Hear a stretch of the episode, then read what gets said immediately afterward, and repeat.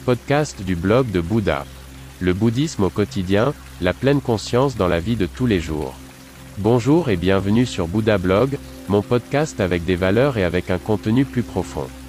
Votre canal pour les thèmes bouddhistes, la pleine conscience et la méditation. Je m'appelle René et je suis très heureux que vous soyez là. Pendant de nombreuses années, j'ai vécu dans un temple en Chine, j'ai été ordonné moine, j'ai étudié les arts martiaux et la philosophie du prince indien. C'est pourquoi j'ai créé ce podcast. Veuillez visiter mon site web, vous trouverez l'accès en bas de la description de ce podcast. Bonne écoute. Le cadeau. Dans un village chinois éloigné vivait un maître Chan bouddhiste connu, il avait une petite école, les gens le vénéraient beaucoup. Ses élèves aimaient être près de lui, le maître était instruit, blanc, et ses enseignements étaient divertissants.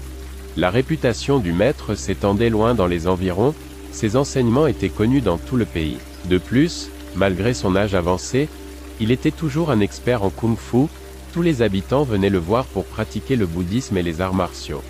Lors d'une promenade sur la place du village, entouré d'adeptes, il rencontra un jeune combattant de la ville voisine. Celui-ci s'était déplacé pour défier le vieux maître.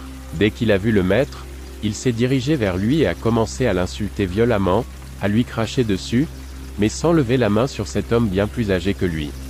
Il essaya de le provoquer pour qu'il porte le premier coup. Le maître ne lui rendit pas ce service, il resta immobile et laissa tout rebondir sur lui. Le jeune bon à rien s'énervait de plus en plus, sa voix s'emballait, les insultes succédaient aux insultes, les provocations aux provocations, les atteintes à la réputation aux atteintes à l'honneur, les insultes aux dégradations. Le vieil homme ne bougeait toujours pas d'un pouce, il restait presque impassible devant lui, on pouvait avoir pitié du coupable, il se dépensait sans compter et n'arrivait à rien. Lorsqu'il comprit enfin qu'il ne pouvait rien obtenir, il quitta la place comme un chien battu, sans même se retourner.